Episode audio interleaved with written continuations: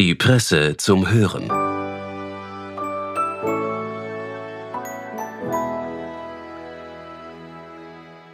Presse Play. Spektrum-Texte zum Hören.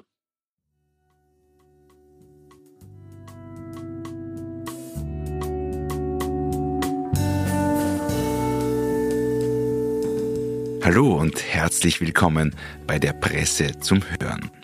Heute begeben wir uns in eine Welt, über die nicht sehr viel gesprochen oder geschrieben wird. Körperliche Lust im Krieg. Es ist ein sehr lebensnah aktueller Essay, den die ukrainische Autorin Sofia Andruchowitsch hier vorlegt. In Kiew der Jetztzeit, mitten im Krieg, erlebt die Protagonistin Julia eine Erotik, die sie davor nicht kannte, die davor wohl auch gar nicht möglich gewesen wäre. Viel Vergnügen beim Zuhören.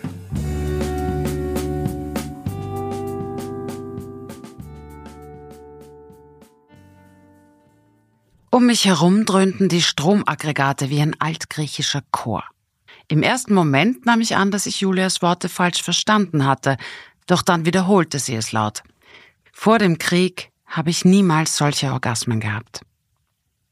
Wir hatten die vergangenen zwei Stunden in einem riesigen Restaurant nahe Rischatik verbracht. Vor dem Krieg war es dort immer sehr voll gewesen, aber nachdem ich durch die verworrenen unterirdischen Labyrinthe gegangen war und endlich die weitläufige Halle erreicht hatte, stellte ich fest, dass ich die einzige vor Ort war. Hier und da flackerten Kerzen, die das Durcheinander und die Dunkelheit noch verstärkten. Dazwischen huschten die undeutlichen Umrisse der Kellner umher. Mir wurde der Platz zugewiesen, auf dem das meiste natürliche Licht fiel. Neben einem Fenster mit Blick auf die Arkaden des Shoppingzentrums, ein Stock unterhalb. Julia hatte sich verspätet, daher blickte ich in die Schaufenster der umliegenden Geschäfte. Dann wurde es plötzlich stockdunkel. Das ist bisher noch nie passiert, meinte die Frau am Empfang besorgt. Still beobachteten wir beide, wie in den Boutiquen, deren Glanz mit seinem immerwährenden Versprechen von Luxus doch immer so beruhigend gewirkt hatte, die Smartphone-Taschenlampen angingen. Zu ihnen gesellten sich die Lichter stärkerer Taschenlampen und mir war, als schaute ich auf die Geburt von Galaxien in der Schwärze des Universums, auf den Tanz einsamer Sterne in der dunklen Ewigkeit. Als Julia endlich eintraf, bestellten wir unser Essen. Ich entschied mich für die Burrata auf Kürbismus und Julia für Vorschmack. Ein passiertes Gemisch aus gedünsteten Zwiebeln, Faschiertem und Fisch in einer Waffeltüte. Dazu trank sie ein Glas Weißwein. Wir tauschten persönliche Neuigkeiten aus und dann fand ich ein Video auf meinem Smartphone, das ich von meinem Freund Nazar bekommen hatte. Vor ein paar Jahren hatten Nazar und ich das Grab des ukrainischen Schriftstellers und Archäologen Viktor Petrov auf dem Lukjanivka Militärfriedhof gesucht. Petrovs Freunde und Kollegen waren in den 1930er Jahren mit Repressalien belegt worden.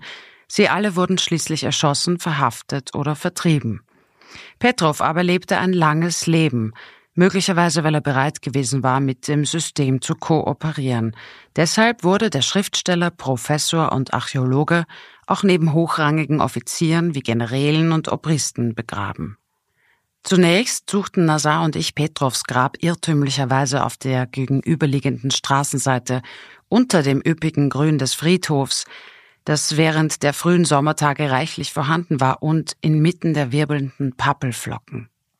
Irgendwann stießen wir auf das Grab von Kostya Serov, des Sohns von Petrovs geliebter Frau. Das Kind war plötzlich an Scharlach verstorben, just zur selben Zeit, als sein Vater, der brillante Dichter und Übersetzer Mikola Serov, ein enger Freund von Petrov, vehement verfolgt worden war.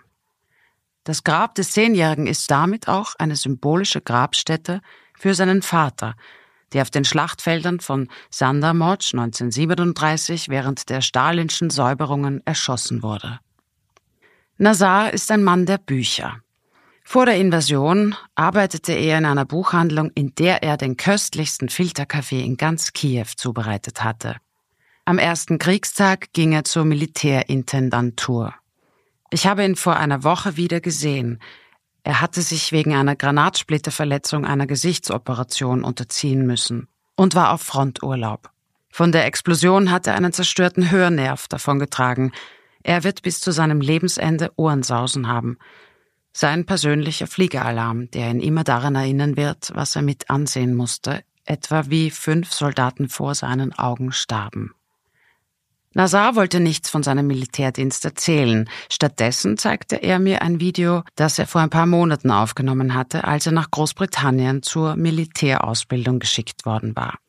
Unter den Ausbildnern waren etliche Maori aus Neuseeland. Am letzten Abend führten sie einen rituellen Haka-Tanz für die Mitglieder der ukrainischen Armee auf. Jedes Mal, wenn ich das Video anschaue, bekomme ich Gänsehaut. Weil es mich so sehr fasziniert, zeige ich es öfter her. Was man sieht, ist wunderschön und hässlich zugleich. In gewisser Weise ist es abstoßend und trotzdem ist es unmöglich wegzuschauen. Die aggressiven Bewegungen, das kraftvolle Stampfen der Beine, die geweiteten Augen und extrem herausgestreckten Zungen der Tänzer sind perfekt koordiniert. Der Anführer, der den Rhythmus vorgibt und das Lied beginnt, trägt kein Hemd, sein Gesicht ist mit dunkler Farbe bemalt. Er hält die ukrainische Flagge in seinen Händen. Das nächste, was Julia sagte, als wir auf die vereisten hügeligen Straßen hinaustraten oder besser gesagt schrie, weil sie gegen die Stimmen der Generatoren ankämpfen musste, war ihr Geständnis. Plötzlich blendete uns ein Lichtstrahl, der wie ein Suchscheinwerfer wirkte, mit dem man entflohene Häftlinge sucht. Er leuchtete aus der Kopflampe eines älteren Mannes, der uns entgegenkam. Julia meinte, vielleicht sollte ich solche Dinge nicht laut sagen. Ich betrachtete sie genauer. Inmitten der dunklen Hauptstraßen Kiews schien sie zu strahlen. Ihre Haut leuchtete, ihre feuchten Augen funkelten vor Entzücken, und sie leckte sich über die Lippen, als schmecke sie noch ihr Vorschmack, das sie mit einem kühlen Glas Weißwein hinuntergespült hatte. Sie unterhielt mich mit ihren Erzählungen ihrer heimlichen Rendezvous, enthüllte ihre verworrenen und widersprüchlichen Gefühle, doch die Kakophonie der Umgebung und die völlige Dunkelheit machten es schwer, alles, was sie sagte, zu verstehen. Es schien, als ob Julia mir ihre Höhepunkte während der Raketenangriffe schilderte. Den Moment, wenn eine Rakete ihr Ziel trifft oder das Hochgefühl, wenn diese durch die Luftabwehr abgeschossen wird und die Trümmer durch die Luft wirbeln. Sie beschrieb die zügellose Erregung, die sie inmitten des Gepolters der Drohnen empfand, den Rhythmus und die pulsierenden Bewegungen, die durch das Geheul der Luftschutzsirenen orchestriert wurden. Sie erzählte mir von ihren Verabredungen in Hotels und in Ausnahmesituationen während der Stromausfälle, den Verwaltern in kalten Lobbys, die von unheimlichen Scheinwerfern beleuchtet wurden, den geheimen Seitentüren zum Stiegenhaus, den mühseligen Aufstieg in den 17. Stock, wenn die Aufzüge außer Betrieb waren, dem Klang von leisen Schritten, den vorbeihuschenden, unscharfen Schatten, einem mysteriösen Schimmern der Luft und von einer Tür, die geschickt von einem Angestellten mit einer Brechstange offen gehalten wurde, weil die elektronischen Schlüssel zu dem Zeitpunkt nutzlos waren. Sie schilderte, wie es war, nackt in völliger Dunkelheit über der finsteren Stadt zu sein, deren Umrisse vom 17. Stockwerk aus nur erahnen, aber nicht sehen zu können. Dann fuhr sie fort, mir ihre Treffen in gemieteten Wohnungen zu beschreiben. Eines davon war äußerst erinnerungswürdig, denn just im zärtlichsten Augenblick stürmte die Spionageabwehr das Zimmer und führte eine Razzia durch. Im Glauben, es handle sich um gefährliche Saboteure, hatte ein achtsamer Nachbar die verdächtig wirkenden Besucher, die er dabei beobachtet hatte, wie sie ins Gebäude geschlichen waren, gemeldet. Ich sollte vielleicht nicht laut darüber sprechen, wiederholte sie mit leuchtenden Augen. Indem sie so etwas gesteht, geht sie tatsächlich ein Risiko ein, denn die Urteile und Ansichten des Krieges lassen nicht den geringsten Spielraum. Wie ein steifes Korsett zwingen sie den Menschen in eine starre Position. Es gibt nur Helden oder Feinde, aber nichts dazwischen. Für Nachsicht oder Sanftmut ist kein Platz, nur für Forderungen, Urteile und Unbarmherzigkeit. Die Messlatte der Erwartungen liegt hoch und verbietet jegliche Individualität, Schwächen und Feinheiten. Festgezurrt wird dieses Korsett mit Phrasen wie Es ist nicht angebracht, bis zum äußersten Ende und Identitätsstiftung. Das Leben der Menschen wird zunehmend von der Überzeugung durchdrungen, dass es gerechtfertigt sei, jeden Einzelnen zu kontrollieren und zu beurteilen. Maßnahmen, die aufgrund unserer gesellschaftlich-moralischen Verpflichtung und unseres Rechts auf Selbstverteidigung als dringend notwendig erachtet werden.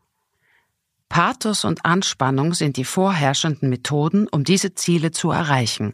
Allein, sie sind zu einer Sucht geworden, sie wirken wie eine Droge, ohne die es unmöglich ist, geläutert zu werden.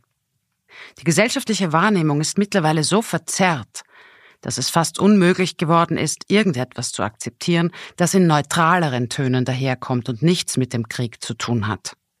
Außerdem birgt jede mildere Tonlage die Gefahr, gleich die nächste Erregung zu provozieren.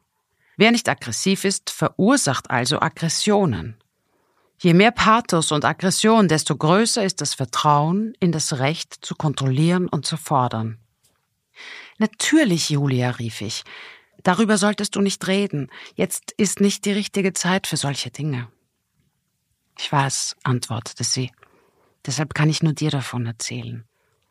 Inmitten des infernalischen Lärms der Generatoren, die sich auf dem Glatteis der Straße um ihre eigene Achse drehten, beschwichtigte sie mich, als ob sie verstand, dass das, was sie tat, falsch war. Aber so ist sie nun einmal. Das ist Teil ihrer Person. All der Sex ist ihr Haka. Ihr Ritual, ihr reinigendes Feuer, ihr Tanz. Und sie wird weiterhin dazu tanzen. Ich werde bis zum äußersten Ende kommen, schrie Julia just in dem Moment, als die Fenster der Häuser die Straße erhellten und die Generatoren verstummten.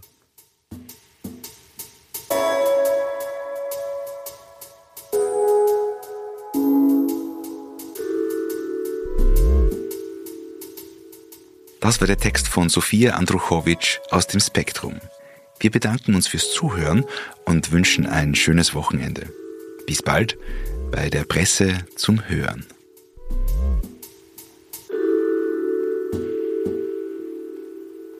Die Presse zum Hören.